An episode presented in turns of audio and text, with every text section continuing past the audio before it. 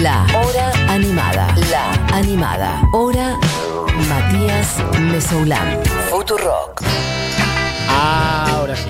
Yo siempre digo, si es jueves y suena esta cortina, pero hoy es miércoles, lo venimos diciendo, esta semana hemos corrido los días, pero la magia sigue intacta, porque está Barbie Recanati con una nueva Eh. edición de Mostras del Rock. Barbie, ¿estás por ahí? Estoy como en el, en el pasado, futuro. Estás en un loop espacio-temporal, estás en un limbo. Eh, por eso, por eso, Sí. hoy, en lugar de traer una historia, en realidad esto me estoy haciendo la que está preparado eh, de una forma pensada, pero eh, la semana pasada hicimos la columna de Bárbara Lynn y yo Sí. me fui diciendo, la semana que viene la seguimos. Sí. Y me la tomé muy al pie de la letra. Entonces, no traje una historia, traje mi cerebro totalmente explotado por este loop de espacio y tiempo en el que estoy viviendo. Sí.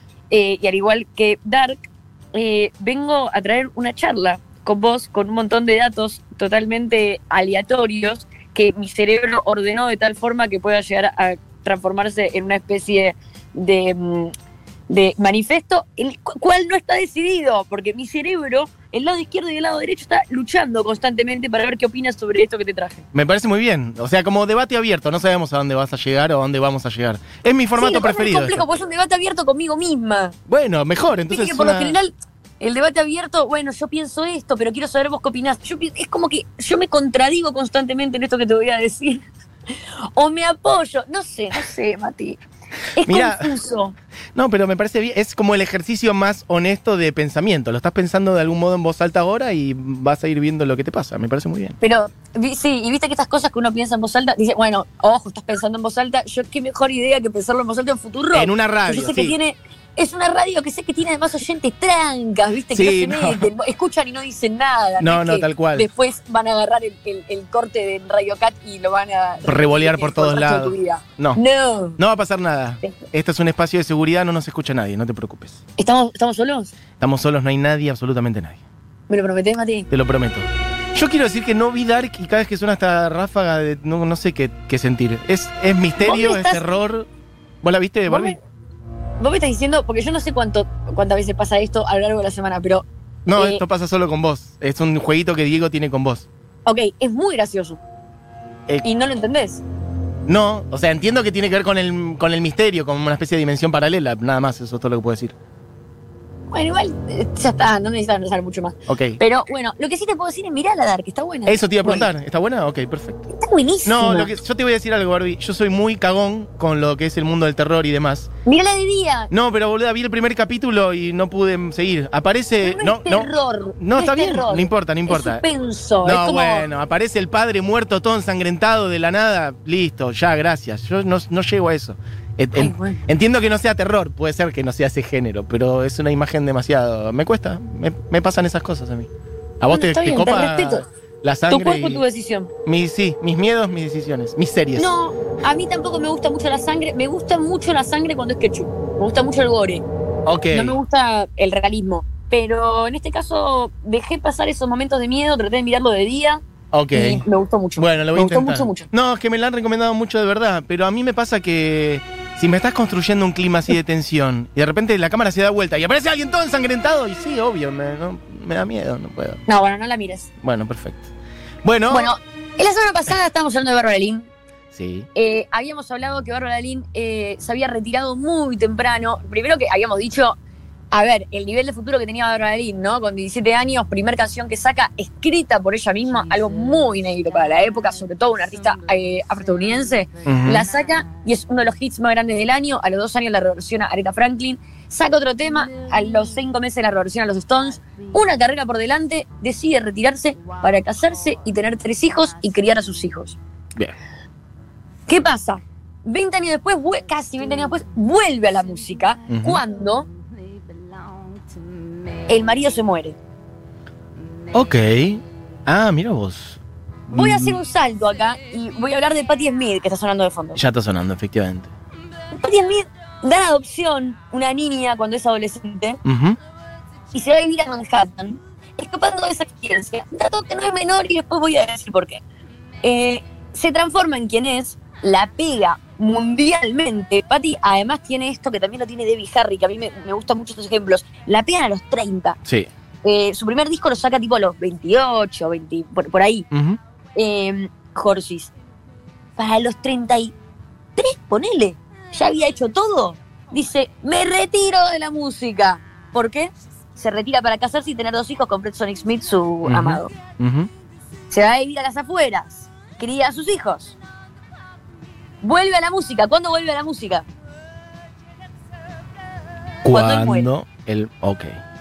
O sea, no necesariamente cuando sus hijos son más grandes, sino cuando él muere. siete- Por eso. 7 y 11 años, la peor edad para volver a la música. Exacto. 7 y 11 años y ella vuelve y vuelve con todo, vuelve con un caso, vuelve con Summer Cannibal en MTV, de gira por todos lados, recitales, nunca más se baja de un escenario, la señora Patti Smith jamás se vuelve a bajar de un escenario, de hecho ahora es una de las neoyorquinas más activas en este momento con el barbijo puesto cantando en la vereda como una loca. Sí, tal cual. Bueno, rápidamente, conclusión primera, rápida, rápida. No era tanto el tema de los hijos. Pero bueno, no me quiero apresurar. para. No me quiero apresurar. Para. Yo, bájenme la música un poquito. Cortame la música. Yo siento, lo primero que yo siento es amiga, date cuenta, ¿no? Porque esto que te puse, yo te puse el ejemplo de Patti Smith, por ejemplo que yo lo tengo en la, la sangre, porque Patti Smith es como mi, mi número uno musical, y, y el, el anterior a Bárbara Lynn, en el medio hay un montón, pero pará, pará, pará, pará. Voy a recalcular acá, porque este es mi cerebro debatiendo, la de izquierdo discutiendo con el derecho, ¿ok? Bien. Perfecto. Yo no estoy segura lo que, de lo que pienso sobre este tema, ¿eh? No, no, está muy bien. Pero por un lado, datos. Es asombrosa eh, la cantidad de sucesos que por ser cuerpo gestante ponen en pausa una carrera, la arruinan o, y acá es donde yo te dije voy a volver, o inclusive desde la tragedia la impulsan. Porque después hay, muchas carreras, como fue eh, eh, el caso de Patti Smith cuando dan adopción a, a su hija. Hay muchas carreras y muchos ejemplos, sobre todo en décadas más pasadas, que la gente te dice, ah, bueno, pero la mujer en el rock, mirá Sonny Shopping, mirá Sonny Mitchell, mira. Y después vos te metes en los ejemplos y son mujeres muy, muy, muy, muy eh, eh, como matadas por tragedias que dentro de, de ese impulso de querer escaparle al dolor que sienten están entre suicidarse o mandar toda la mierda. Y cuando mandan toda la mierda se hacen famosas por mandar toda la mierda, ¿no? Como Sí. que van, rompen un lugar donde nadie se animaría a romperlo de otra forma. Eh, lo cual no es un cumplido. ¿me entendés? No, no. decir, eh, ah, bueno, pero Pati, mirá la fuerza que sacó. No, fuerza no estaba destruida. Bueno, ok, para, vuelvo. Porque eh, al mismo tiempo, así como están todos estos datos, Sí. este factor me vuelve loca sobre las mujeres y el rock. Y es el siguiente. El rock empieza como una manera de expresarse. Vos parame si sentís que no estás de acuerdo conmigo, porque esto es un debate, pero estoy hablando sola. Es una forma de, de expresión contra la opresión racial, porque arranca así el rock. Para, de vuelta, de vuelta. Es una forma de. Como de, de expresión, como que se, se expresaban con las canciones contra la opresión racial. El rock empieza así. El blues, el, el, el, eh, eh, el- como eh, el, el R&B que empieza a surgir a partir del blues, termina en rock, pero son chabones y minas eh, como arriba del piano con la guitarra, cantando en las veredas, en las calles, en los antros de Harlem, y empiezan a aparecer estas disqueras que empiezan a hacer negocio entre los artistas y el público que los consume siempre dentro de la audiencia y el artista afrodescendiente o afroestadounidense. Ahora, quieren replicar el fenómeno entre el resto de la audiencia blanca. Sí, el público blanco, porque hay que hacer plata. Hasta, claro, hasta ese momento, inclusive, era tan poco lo que los artistas podían ganar haciendo esas canciones, porque la industria, o sea, abusaba de todas las formas posibles de estos artistas, que ni siquiera había una motivación, eh, obvio que tenían como ciertos privilegios, ¿no? Ponele Bessie Smith, eh, pero ahí tenés un buen ejemplo. Bessie Smith era, fue como la número uno, la número uno del jazz, la número uno eh, de- del, del blues en, en las radios, en los discos, era como, eh, no sé, una, creo que fue como la, la estrella más grande afroestadounidense de, de los años 20, 30, que llegó para afuera y que abrió como un montón de puertas. Sí. Y aún así, al día de hoy, no se sabe si murió porque no la quisieron llevar a un hospital eh, porque era eh, afroestadounidense y solamente la aceptaban en X hospital que estaba muy lejos y se murió. O sea, inclusive, y, y llenaba estadios, como que y- estaban en la lona. Y las disquerías encima eh, les quitaban todas las regalías, todo. Entonces, la única razón por la que hacían música realmente era por el amor a hacer música y por la necesidad de, De- tener una voz y poder utilizarla. ¿Ok? O sea, Correcto. estamos hablando que ni siquiera tenían derechos civiles. Ahora, lo empieza a cantar Elvis. A los dos meses, yo ya esto lo conté, lo empieza a cantar Wanda. Wanda Jackson. Que claro, amiga, al lado de Elvis, vos tampoco vas a gozar de muchos derechos. De hecho, tarde o temprano tu carrera se va a terminar por el simple hecho de ser mujer al punto de, y acá te traje unos ejemplos, se va a terminar tu carrera por ser mujer por engordar. Como Cass Elliot de Mamas and the Papas que se muere debido a las malas prácticas médicas por querer hacerla adelgazar. Ok. O se va a terminar por querer adelgazar, como Karen Carpenter, que muere por ingesta de pastillas por adelgazar después de más de 10 años de anorexia por el hostigamiento de la prensa cuando era adolescente. O se va a terminar tu carrera por ser mamá. Wanda Jackson, que sale a la par de Elvis, es retirada de todas las disquerías, se sacan de la venta sus discos y se sacan las canciones de las radios por quedar embarazada de adolescente y no querer arruinar la imagen de Elvis. O Bueno, tu carrera sí. se va a ver amenazada por coger mucho. Como Johnny Mitchell, que a los 30 saca uno de los mejores discos de la historia, pero es presentada por la revista Rolling Stone como la vieja de Laurel Canyon, con un mapa alrededor donde muestra a todos los músicos que se cogió. Mira Porque eso lindo. era lo que le importaba a Rolling Stone sobre Johnny Mitchell. Claro. O tu carrera se va a ver amenazada por no querer coger. Porque no te quisiste coger al tipo que te ofreció el contrato discográfico y ese ejemplo no lo puedo nombrar porque la pobre chica no llegó ni siquiera tan lejos como para que yo conozca su nombre. Entonces, ¿a qué voy con todo esto? Es un Voy conjunto. No, está bien, pero es como un conjunto de. Va. Claro. Re- Repaso de distintos tipos de opresiones y o mandatos que. Este, Exacto, porque digo, Karen, Can- Carpenter eh, era blanca, digo, está bueno que Claro, se no, no, entienda por que no, no necesariamente, claro, son cosas que a veces se juxtaponen y a veces No, no, eh, Pero, no, lo- lo pero que- aún o sea, así. todos los ejemplos que yo puse son ejemplos de cómo después el rock eh, nació, ¿me entendés? Como una expresión contra la opresión, en ese caso contra la opresión racial, y después, con, eh, cuando se apropió culturalmente el rock y empezó a estar en manos de los blancos, aún así, el buen rock que yo recuerdo también era de una voz que estaba contra otro tipo de opresión. Y ahí son ejemplos de, no, cuatro artistas blancas. Wanda Jackson, Karen Carpenter, Cass Ujú. Elliot y Johnny Mitchell. eh, eh, son las cuatro muy blancas. Ahora, ¿qué voy con todo esto? Voy a que como ya sabemos, si somos pillas, vemos que desde 1920 no tenés chance de acceder a un montón de espacios, vos ya lo sabés de antemano. Pero atención, pará, porque acá mi cerebro empieza a pelear. Porque entra el feminismo Sí. a nuestra vida cada tanto, cada vez que hay algún agujero social Cada- que se trae, sí. entra Sí. para decirnos que eso a lo que queremos acceder igual es una mierda. Entonces nos damos cuenta de que lo que realmente queremos es mucho menos de lo que tiene Elvis, o lo que tiene Led Zeppelin, o lo que tiene Coldplay, o lo que tiene YouTube. Es muchísimo menos. Es poder hacer arte sobre las cosas que nos importan.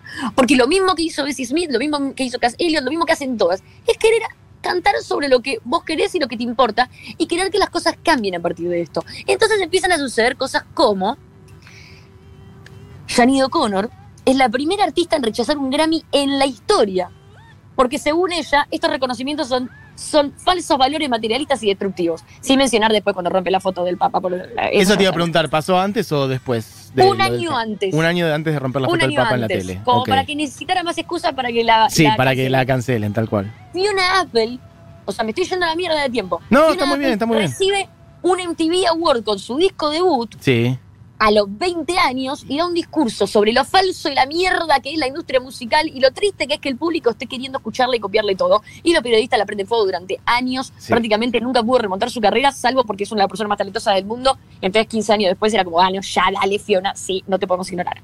Total. Joan Baez dedica su carrera entera en los 80s a cantar canciones de protestas de Violeta Parra por toda Latinoamérica y España en medio de una dictadura. Acá en. Argentina, esto, eh, palabras de Duki Goni, que es una historia muy hermosa y va a estar en el libro Mostras del Rock. Vamos. Joan Baez escondida, escondida en bares con los milicos esperándola en la vereda. Ujú. Nombrame a, a- a ver si Bob Dylan vino en la época de la dictadura y se escondía de los milicos y vino a reunirse en espacios clandestinos con la madre Plaza de Mayo. A cantar canciones de Violeta Parra por toda Latinoamérica, por España franquista. Bueno, el caso de Simone- Violeta Parra en sí mismo también, ¿no? Digo, también una vida muy sufrida y que, bueno, terminó muy mal, de hecho, ella misma, digamos. Obvio, pero que- yo lo que, pero ¿sabés qué es lo que estoy nombrando yo? Porque Violeta Parra es recordada por eso. Yo le estoy nombrando artistas que fueron íconos del rock o íconos de la música y que nadie recuerda estos hechos. Y la razón por la que en realidad fueron íconos del rock e íconos de la música fue por lo mucho que se cagaron en todo en algún punto. Nina Simone se exilia de Estados Unidos después de ser censurada hasta el hartazgo por Mississippi Got Them Ujú. y un montón de otras canciones que eran en contra de los atentados y violencia racista. O sea, puedes nombrar un millón de chabones que hacen rock. Y vas a encontrar algunos ejemplos de lo que te estoy diciendo entre todos los chabones. Porque ahora va a salir un pelotudo diciendo que. Pero también este. No, no. A ver, un millón de chabones hacen rock. Podés nombrar 50 con alguna de estas Sí, historias. sí, claro, obvio. Pero, irónicamente, los nombres que son recordados en las minas, en el rock, el 90% son ejemplos como estos. Cuando hablamos de rock y hablamos de minas, los ejemplos que vos vas a recordar, cuando te pongas a revisar, son minas que prácticamente estaban mal de la cabeza. Sí, que tuvieron. Iban en contra de absolutamente todo. Tal cual. Y les chupaba una teta tener éxito eh, al estilo Coldplay o al estilo YouTube. Ellas lo que querían era tener una voz y que sea escuchada porque querían cambiar algo. Entonces mi cerebro se enoja con historias como la de Bárbara Lynn, pensando que ningún tipo deja su carrera musical para criar a sus hijos y que eso tiene que ver con una estructura social, un sistema de mierda que está construido para nacer oprimida, porque ya es así. Vos nacés y ya estás oprimida porque todavía no se encontró otra forma de gestar humanos que no sea con tu cuerpo. Entonces, podés elegir no ser madre o podés elegir que ya el hecho de ser madre va a ser un tipo de opresión. Pero después también celebro que gracias a todos esos obstáculos, las minas en el rock, por lo general, por lo general dije, Sí. no les importa ser estrellas. Les importa, de nuevo, tener una voz, poder usarla y cambiar algo con esa voz. Por eso, Gene Simmons dijo esta semana que el rock está muerto y que el último disco de rock que escuchó fue el de Foo Fighters. ¿Sabes por qué? Porque el pelotudo de Gene Simmons piensa que el rock es saber usar bien un rat o un overdrive. ¿Sabes qué, Gene Simmons? El rock no está muerto, es nuestro y vos sos un gil. Entonces, eh, lo que yo quería traer con esto era lo de Bárbara Lynn, uniéndolo, Me parece era muy que bien. eh, a- a- abrir el debate en estos seis minutos que quedan, que yo siento que sí, es verdad, es escalofriante la cantidad de historias que hay sobre Sí. carreras que fueron pausadas, terminadas, o lo contrario. Johnny Mitchell, siempre pongo ese ejemplo porque Johnny Mitchell es como, pero mirá el talento de Johnny Mitchell. Y las letras de Johnny Mitchell están todas muy atravesadas. Sí, desgarradoras. Tuvo que dar en adopción a su hija porque no tenía un peso y estaba tirada. Y claro, vos tenés 18 años, 17 años, acabás de pasar por algo así y no querés trabajar, no querés ingresar al sistema, querés agarrar la guitarra, tocar todo el día y fumar uno y termina en el Canyon y termina en la suya y de repente empieza a hacer una música muy conmovedora y muy atravesada que termina siendo un éxito, con unas afinaciones, esto ya lo conté mil veces porque para mí es un dato, unas afinaciones únicas que ningún músico había hecho antes porque ella había sufrido polio, no porque era una genia de la afinación. Habría sufrido polio y sus articulaciones en los dedos estaban tan atrofiadas que tenía que inventar otra forma de afinar. Entonces son todas sobrevivientes estas minas. Y esa forma de sobrevivir, ese enojo y esas ganas de, de querer cambiar las cosas o querer eh, morir pero lentamente, es lo que hace que el rock exista. No buscar un productor para que tu disco suene mejor y conseguir un canje con I'm Not Dead. Claro, tal cual. Un beso a la gente ahí, not dead. Eh, sí, también pensar en cómo se romantiza eso, ¿no? Que es una cagada que. Va, es una mierda que se romantiza justamente esa cosa de las mujeres que pudieron romper todo y cagarse en todo y salir adelante y que no les importó. En realidad, Exacto. justamente, son historias eh, muy sufridas de opresiones que no existen para los varones, en la enorme mayoría de los casos, por ahí sí la racial, pero de todas maneras no es lo mismo. Este, No, en realidad son todos tipos di- distintos de... Yo lo pensaba y yo decía, hay algo que es como, bueno, la mitad, sí, hay algo que sabemos, ¿no? Como la mitad de la población en el mundo aproximadamente es mujer. sí. O sea, si, si nos ponemos binarios, ¿no? La mitad de la población Ujú. del mundo es mujer. Y la mitad de la población del mundo es pobre. Sí. Entonces, hay, hay un punto donde cuando eh, estamos también hablando de opresión, es distinto cuando hablas de la opresión de la mitad de la población del mundo que es pobre y la mitad de la población del mundo que es mujer, y ni hablar cuando sos mujer y pobre. Es como que eh, eh, estás abarcando también un, un- un tipo de opresión que si ya no podés arrancar por ahí, que la mitad de la población, imagínate con las minorías, minorías en números, no minorías de opresión. ¿me Sí, sí, tal cual. Cuando hablamos, bueno, eh, la- las personas eh, no videntes.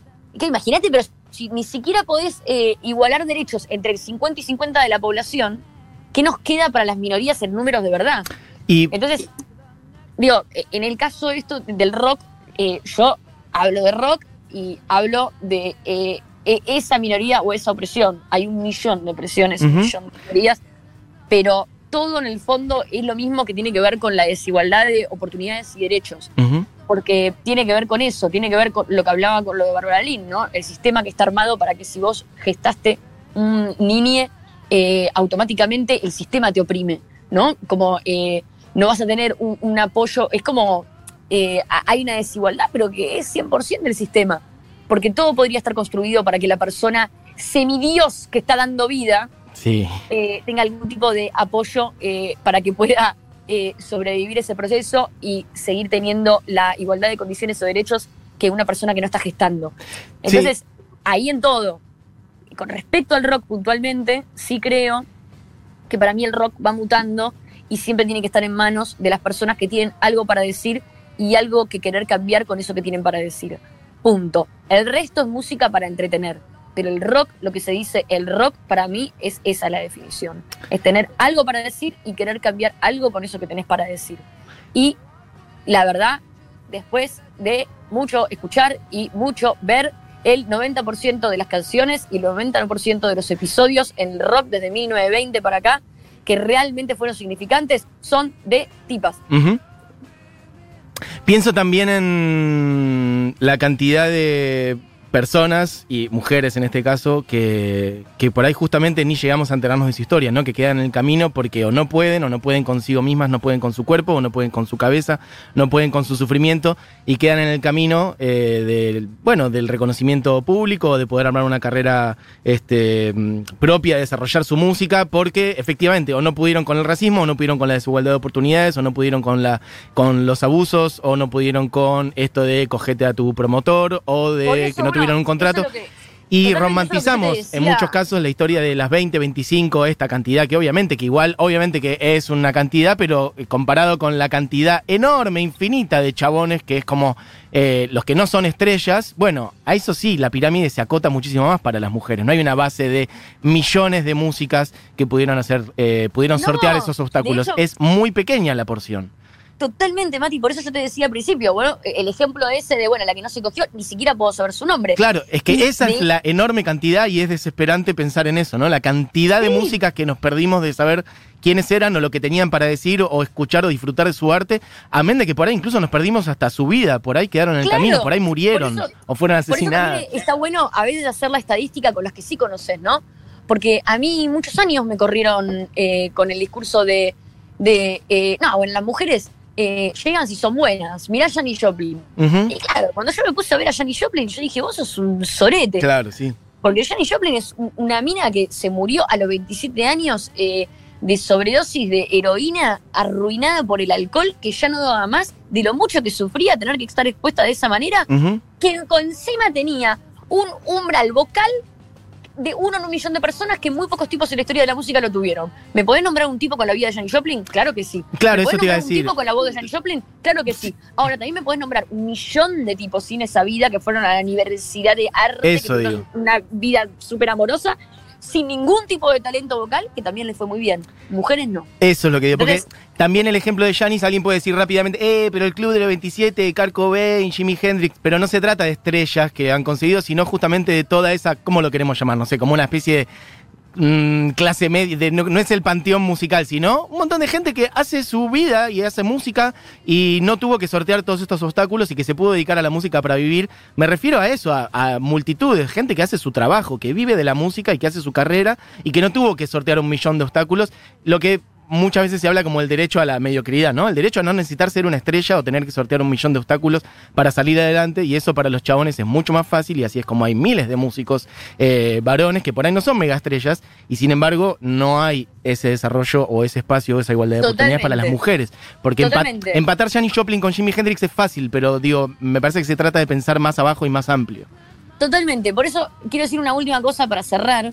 Y es que si hay alguna chica, chique eh, o persona con ganas de decir algo y cambiar las cosas, escuchando ahí, que tiene ganas de hacer música, por favor, si en algún momento están haciendo música y a la gente le gusta lo que hace y empiezan a tener posibilidades de crecer musicalmente, por favor no pierdan de vista el verdadero objetivo que es tener algo para decir. Y si no tienen algo para decir, no se enrosquen y siempre traten de tener otro trabajo que les dé plata. Así no están todo el tiempo torturando sus canciones para que les vaya bien. Y cuando lleguen a un punto donde alguien los mire, por favor, utilicen ese espacio para dejar pasar a otra gente y no se coman el viaje de todos los pelotudos que venimos viendo que se comen el viaje. ¡Vamos! Barbie for President. Eh, me gusta lo de tener algo para decir, que era nuestro eslogan en Nacional. ¿Te acordás? Nacional Rock tenemos algo para decir. Y un- Mira, ¿viste? ¿Viste? Todo tiene una, Ah. todo es una rueda, todo es una rueda, Mati. Barbie, me copa el formato debate, ¿eh? Atención. El formato de debate, listo, dos días. Un día hablo de Mostrar el Rock, otro día debatimos. Gracias, Futurock. Vamos, Ya li- metí dos días. Eh, de ocupar espacios, eh, te han a tu juego te han llamado. Me parece muy bien. Sí. Te dejé Mississippi Goddamn si llegan a pasar un tema. Pará, no, sí, eso te iba a decir, vieja, es la una, tenemos que cerrar el programa. ¿Con qué elegimos? Porque claro, ah, la Mississippi Goddamn, que es sobre asesinatos, eh, crímenes raciales, ¿querés contarlo? Es una Mi- canción que ella escribió odiada. Fue, Sí, sí. fue el punto de quiebre. Nina estaba haciendo un montón de canciones eh, de protesta, estaba ahí con Black Panthers, estaba recontra comprometida.